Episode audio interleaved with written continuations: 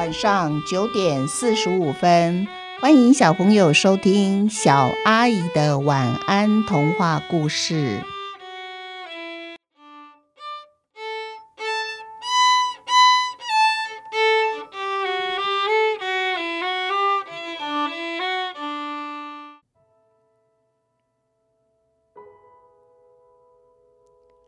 地球要爆炸了！听起来好吓人哦。那么，我们一起来听听故事里面的人们听到地球要爆炸了，他们的反应会是什么呢？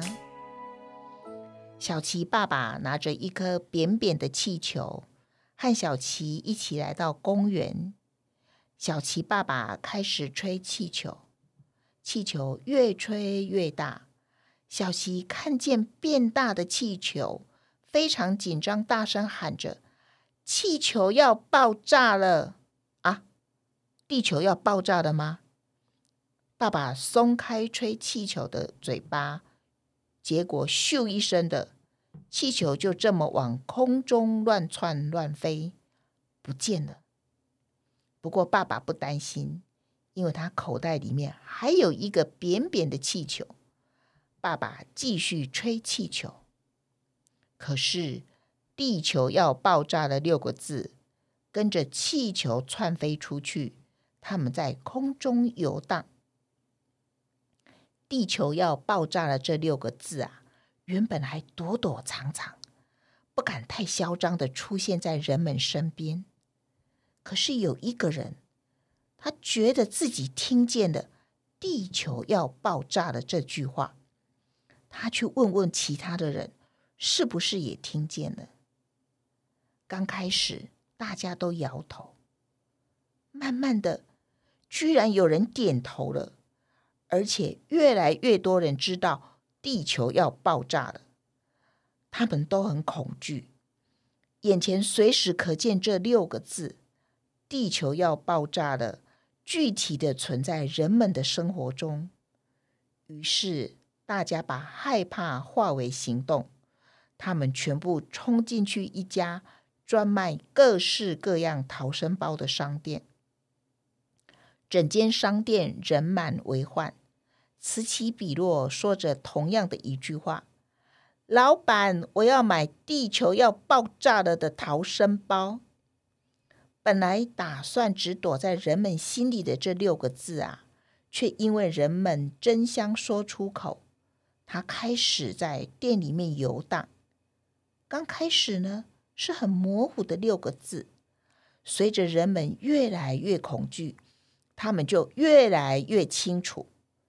原本一头雾水，想要开口问这些人到底要买什么的老板，这时候老板也清楚看到了、读到了他店里面无所不在的。地球要爆炸的六个字，老板也着急了。他对所有的客人说：“虽然啊，我原本只卖地震、水灾、火灾、饥荒、核灾各种逃生包，我没有卖地球要爆炸的逃生包。但是现在我可以帮大家克制化。来来来，排好队，一个一个来。”你们告诉我，地球要爆炸的逃生包里面，你们要装什么东西？有人说水，有人说食物，只要能吃的，什么都好。有人说玩具，有人说药药，我要可以吃的药，可以贴的药，内服外用全都要。有人说氧气、安全帽、雨衣，货架上的东西。全部都被买走了。客人离开的时候，“地球要爆炸”的六个字，还跟老板挥挥手说再见呢。这时候，老板想起来了，啊，他忘记给自己准备一个“地球要爆炸”的逃生包。可是他的店里什么东西都没有了。老板干脆把大门关上，今天提早下班。他决定利用难得的机会走去公园晒晒太阳。平常他下班的时候啊，只看得到夕阳。万一地球真的要爆炸了，至少要留下一个美好的回忆，那就是晒太阳。公园里有许多小朋友在玩耍，有人在草皮中找小虫子，有人在地上挖小洞，对着洞口灌水。他们还跟老板说：“我正在灌蟋蟀哦。”有好多小朋友在荡秋千、溜滑梯。老板从来不知道，公园里原来种了许多花，有杜鹃花、时钟花，哇，万紫千红，极为美丽。看着几只飞来飞去、忙碌不已的小虫子，老板笑了。他想起有人跟他说：“其实啊。”地上的蚂蚁都是在装忙，不知道这几只虫子是不是也在装忙。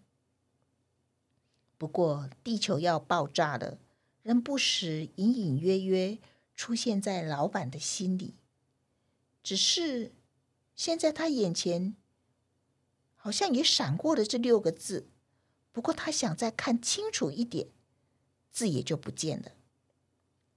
小琪拿一颗大大的气球走过来，问老板说：“叔叔，如果气球一直吹，一直吹，吹到后来，气球会不会爆炸了？”老板先是愣了一下，随即哈哈大笑。在老板的笑声中，地球要爆炸了，赶紧逃之夭夭，因为他们也知道，他们只是一个。不怎么美丽的错误而已。今天的故事就说到这边，我们一起想一想。其实啊，我以前也曾经闹过一种听错话的笑话。有一个外国老师，他用英文和我们好几个朋友一起聊天。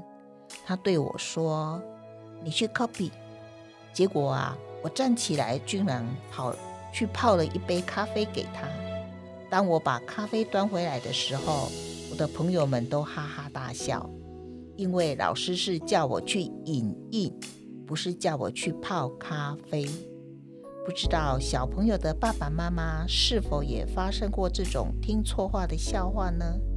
那么我就可以跟小朋友一起分享哦。今天故事就到这边结束，下次我要说的故事是。森林里来了一个紫色的东西，这个紫色东西是什么神奇的东西呢？不要忘了要继续收听小阿姨的晚安童话故事。祝你们有一个甜蜜的梦。晚安。